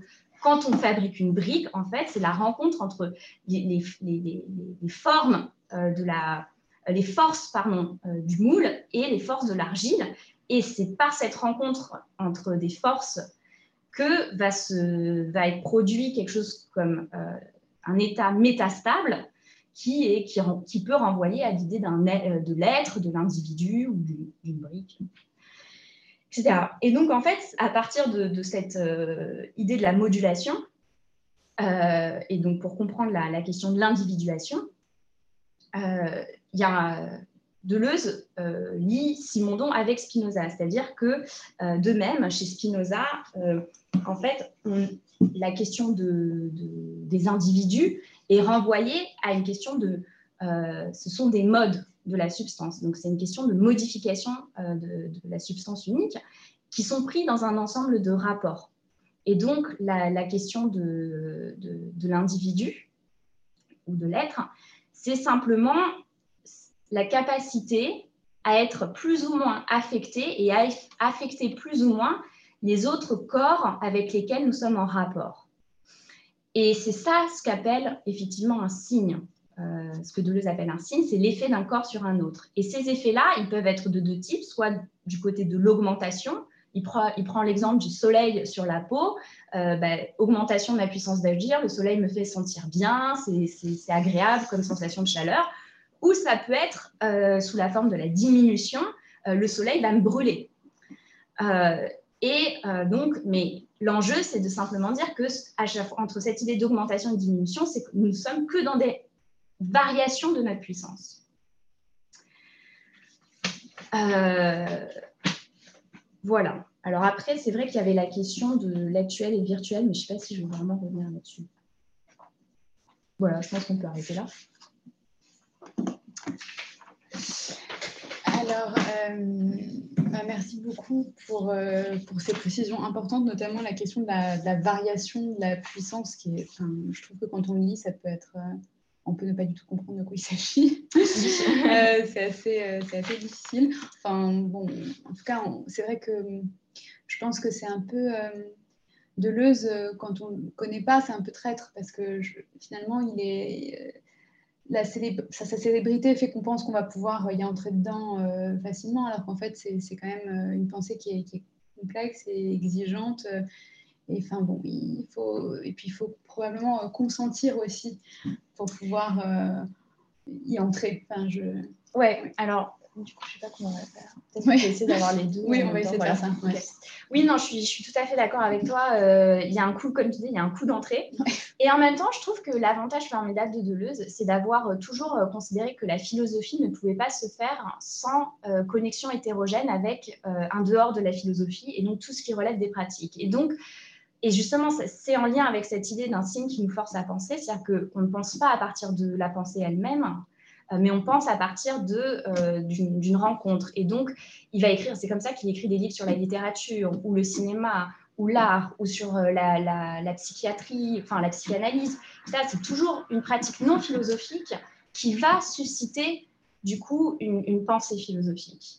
Et donc, moi, par exemple, je suis rentrée par Deleuze. À la base, je ne faisais pas des études de philo, je faisais des études de cinéma. Et c'est en lisant ces livres sur le cinéma que je suis rentrée dans la pensée de Deleuze.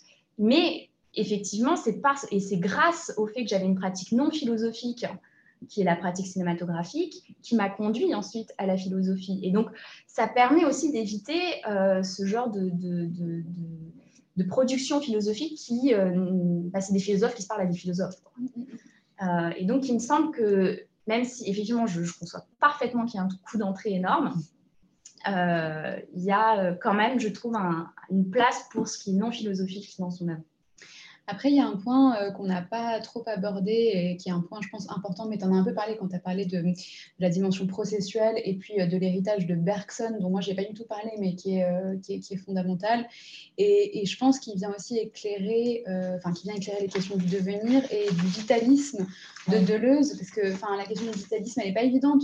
Du point de vue médical, c'est vrai que le vitalisme, ça paraît être une notion un peu désuète, euh, scientifique oubliée. Euh, enfin, bon, mais euh, je ne sais pas si tu peux oui, éclairer un peu sur la question de, du vitalisme, du vitalisme de, Deleuze, parce qu'il le met en fait aussi en rapport avec le statut du signe. Ouais, non, c'est vrai. c'est une question assez difficile. Ouais. je ne suis pas sûre d'avoir la réponse, mais à un moment, tu as dit quelque chose de vraiment très juste qui était c'est le monde qui fait signe. Je pense qu'en fait, c'est l'idée que euh, le monde, la réalité, la vie est déjà euh, euh, signe. Et en un sens, c'est aussi une manière de sauver l'idée que la vie a un sens. de dire ça. Ce qui est très beau d'ailleurs, je trouve. Enfin, voilà, je pense que la, philosophie de Deleuze, elle est, elle est, très optimiste, elle est toujours dans l'affirmation la, dans de la vie, dans la joie. Ça peut paraître surprenant pour quelqu'un qui s'est suicidé, mais c'est vraiment après, on pourrait peut-être lui reprocher de faire de la vie une espèce de, valeur euh, suprême. Euh, moi, c'est toujours quelque chose où c'est vrai que. Et en même temps, c'est pas vrai parce que la vie peut être destructrice. Il y a aussi les forces du chaos. Euh, c'est pour ça, c'est pas du tout un éloge de la schizophrénie parce que, je veux dire, euh, Deleuze a travaillé avec Guattari, qui était le psychiatre et qui voyait très bien des gens en souffrance, que la psychose produit des souffrances. Donc, ce serait complètement aberrant de dire que c'est un modèle positif et qu'il faut que tous on devienne schizophrène. Mmh. je veux dire, c'est jamais un psychiatre dirait ça, quoi. Donc, de faire dire ça à Deleuze, c'est aberrant. Mais euh, c'est simplement, donc, il y a, mais c'est ça qui est injustifiable dans la vie, c'est que la vie, c'est à la fois le chaos et, euh, et, le cosmos. Et donc, c'est un vitalisme, mais pas du tout, euh, pas un vitalisme fasciste qui considérait qu'il y ait une bonne vie et que au nom de, la, de cette bonne vie, il faudrait annihiler toutes les autres formes de vie. Mm, mm, mm. et ça, je, voilà, je pense que c'est un ça que son vitalisme diffère. Euh, je ne sais pas si du coup il y avait des questions euh, dans la salle virtuelle. Il y a Elodie Boissard qui nous a quittés. Euh, oui, bah, du coup, les questions, vous pouvez les poser soit dans le chat. Je ne sais pas si les personnes peuvent vraiment prendre la parole. peut-être si on les a... Si vous pouvez demander de réactiver le son, peut-être on peut vous donner la parole aussi. Ouais. En fait, on peut poser les questions soit dans le. Enfin, si vous posez les questions dans le chat ou vous levez une petite main et puis ensuite on peut vous. Ah voilà. Alors, demande de réactivation du son. Je ne sais pas si tu peux le faire. Alors, on a le professeur Gaillard qui nous fait. Ah, ah, oui, qui nous fait l'honneur de nous poser une question, mais on a du mal à réactiver le, son. On va y arriver. C'est bon, je crois que ça marche. Normalement, c'est bon. Je crois que j'ai le son. Par contre, il y a un effet. Ah, peut-être parce qu'on est trop proche euh, du bureau. ah, super. Merci, merci, c'était très intéressant. Euh, vraiment une, présentation qui, donne envie de lire ou relire euh, Deleuze, donc c'est le but. Merci beaucoup. en même temps, j'ai une interrogation autour de, la place de la psychiatrie. Parce que finalement, Deleuze, dans un usage plus politique, a été volontiers euh, utilisé par euh, l'antipsychiatrie. Et à vous entendre, on, entend beaucoup d'anti-psychanalyse, ou déjà d'anti-deep, mais pas forcément parler réellement de psychiatrie. Enfin, j'ai un peu l'impression qu'on passe à côté de la psychiatrie en, en, fréquentant la psychanalyse, comme si la psychanalyse était censée se substituer à la psychiatrie et qu'il était question de critiquer euh, la psychanalyse de contester la psychanalyse ou de, venir à d'autres idées que celles de la psychanalyse, en tout cas oedipienne, disons freudienne orthodoxe, euh, à partir de, de, Deleuze. Et donc, je, pose la question à, toutes les deux, hein, y compris la psychiatre, euh, est-ce qu'on parle là de psychiatrie? Euh, Merci beaucoup pour votre question. Je vais peut-être commencer par de répondre et puis ensuite, Jeanne, tu pourras euh, plusieurs choses. Alors déjà, je pense que dans, euh, critique et clinique, il est euh, en fait plus souvent question de la critique de la psychanalyse que, que de psychiatrie et surtout d'anti-psychiatrie en soi, dans ce texte-là. Après, c'est vrai que moi, j'ai volontairement pas, pas, forcément cherché à, rentrer dans, le débat propre de, de l'antipsychiatrie, même si je l'aurais fait si le texte euh, y entrait euh, frontalement. Après, c'est vrai que euh, pour ce qui est des, liens que, que j'ai pu faire avec, ce texte en rapport avec la, psychiatrie, moi je trouvais que c'était plutôt fécond concernant la façon en fait de concevoir ce que c'est que la pensée, ce que c'est que un inconscient et plus que directement pour aller penser, euh, pour aller penser le symptôme, euh, le vécu, euh, le vécu du, malade. Donc c'est vrai que je ne suis pas en, fait entrée directement dans des questions de psychiatrie pure parce qu'il me semblait que ce texte-là ne les appelait pas comme ça directement. Mais après, peut-être que tu peux plus répondre sur la question de la, psychiatrie, de l'antipsychiatrie, puis du contexte de, de cette, de cette pensée-là. Mhm. Alors oui, donc, euh, je, vais, je vais essayer de répondre. Euh, donc effectivement, euh, c'est ambigu hein, la, position sur à la fois la psychiatrie et la psychanalyse, parce que comme je rappelais, Deleuze a, beaucoup travaillé avec Guattari, qui était donc psychiatre et psychanalyste, mais effectivement qui, a, qui s'inscrivait dans la, la, psychiatrie institutionnelle à travers la clinique de la Borde.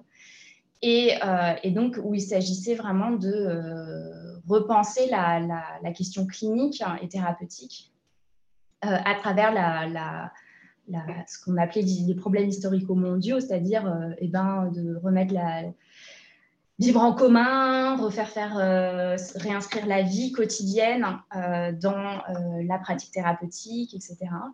Et, repenser l'inconscient selon effectivement des termes en euh, critique par rapport à, l'école freudienne et même lacanienne.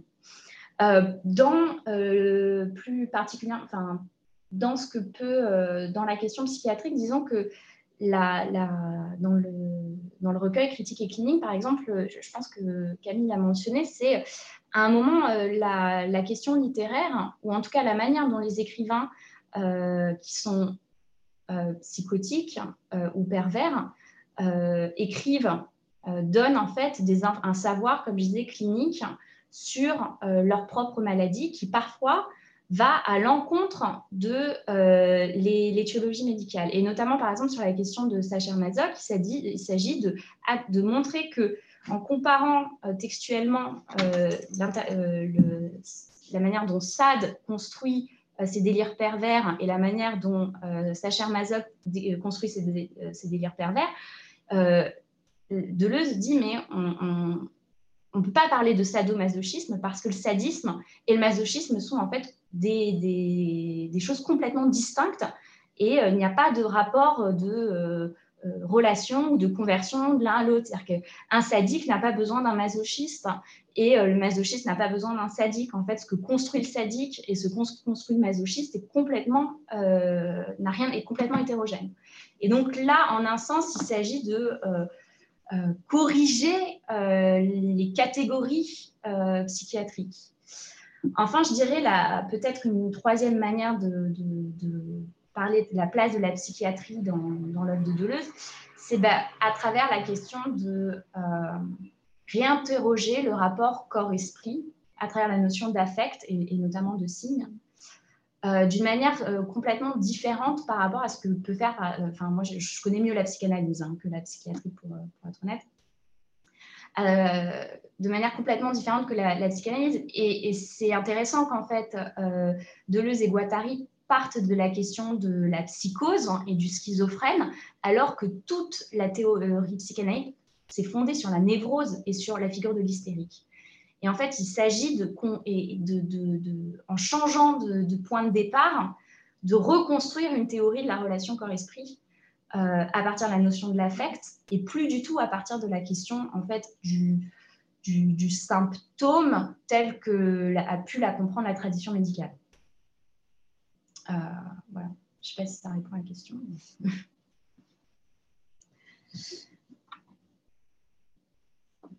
Euh, on espère avoir répondu au moins partiellement à cette question. Je ne sais pas s'il y en a d'autres. Bonjour. moi, j'avais une question autour de la minoration de la langue majeure. Et je voulais bien reprendre avec vous, si j'avais bien compris le concept. Euh, parce que en fait, je trouve que le, dualisme entre langue étrangère, langue maternelle, et langue maternelle comme fascisante, c'est quelque chose qui nous, euh, nous semble complètement fou quand on voit dans la psychiatrie, notamment transculturelle, où on, on, met en évidence le fait que justement la langue maternelle, c'est la langue, la langue du cœur qui permet à, à, l'être humain de s'exprimer plus facilement. Et donc je trouvais ça intéressant, cette nouvelle approche qui n'est pas du tout euh, dans le sens de nos pratiques. Voilà. Après, voilà, je voulais m'assurer que j'avais bien compris, donc avoir peut-être plus d'explications. Oui, euh, tu veux peut-être Je pense que. ok. Euh, donc en fait disons que l'utilisation des catégories langue maternelle et langue étrangère renvoie pas du tout en fait à la, à la réalité de est-ce que c'est euh, c'est une langue étrangère ou, maternelle euh, au sens euh, commun du terme. Parce que quand la citation que j'ai lue sur les beaux livres sont écrits dans une langue étrangère c'est une citation de Proust. Et, et, c'est l'idée que ben, en fait, ce que fait Proust à la langue française, qui est certes la langue maternelle, c'est de faire émerger au sein même de la langue française une autre langue qui pourrait être, qui est, qui est aussi la langue française, mais qui est euh, son, son qui, qui, qui, est en fait transforme de l'intérieur la langue qui est la langue en fait académique, euh, qui est la langue euh, telle que nous telle que imposée par les normes et les institutions, pour en faire émerger des possibilités, des potentialités autres euh, et lui redonner son, devenir. Et donc, c'est pas la ligne de séparation entre langue maternelle et langue étrangère ne repose pas euh, sur la question de est-ce que c'est la langue euh, que je, avec laquelle je suis née. Même si chez Kafka, par exemple, ou chez Beckett, c'est le cas. C'est-à-dire que Beckett écrit en français alors que sa langue maternelle, c'est l'anglais irlandais. Ou c'est le cas de Kafka qui écrit euh, euh, en allemand alors que ce n'est pas sa langue de, naissance. Et donc, je pense que langue maternelle et langue majeure doit s'entendre comme étant la langue normative et langue étrangère, langue mineure doit s'entendre comme étant le devenir, la possibilité, les possibilités que renferme une langue et qui doivent être actualisées. Merci.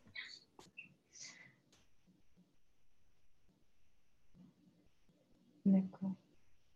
Oui, alors il y avait euh, donc un... Oui, pour répondre à la question de, de, professeur Gaillard, oui, sur la, la schizoanalyse comme psychiatrie matérialiste, oui, bah, c'est effectivement l'idée que la psychiatrie doit prendre en compte ces conditions matérielles de,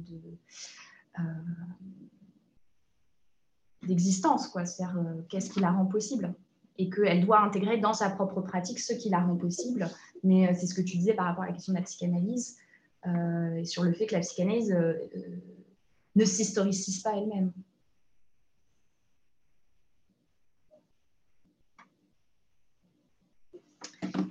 Alors, ben, dernière chance si vous avez encore une question.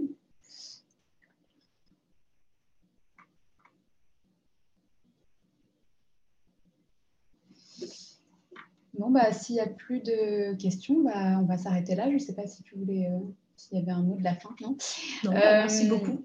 merci, merci beaucoup. Euh, donc, euh, cette vidéo sera, sera en ligne sur le site de la chaire de philosophie de Sainte-Anne, euh, comme à chaque fois. la prochaine séance sera donc, alors il faudrait que je vérifie cette date. Donc, la prochaine séance donc, sera sur le livre Comprendre de Johanna Boultour et je, je, pense que c'est dans deux semaines à, vérifier. enfin voilà, donc il y aura une dernière, euh, ultime séance sur ce cycle de, de l'interprétation euh, de la chaire de philosophie. Voilà, merci euh, à tous. Bonne soirée.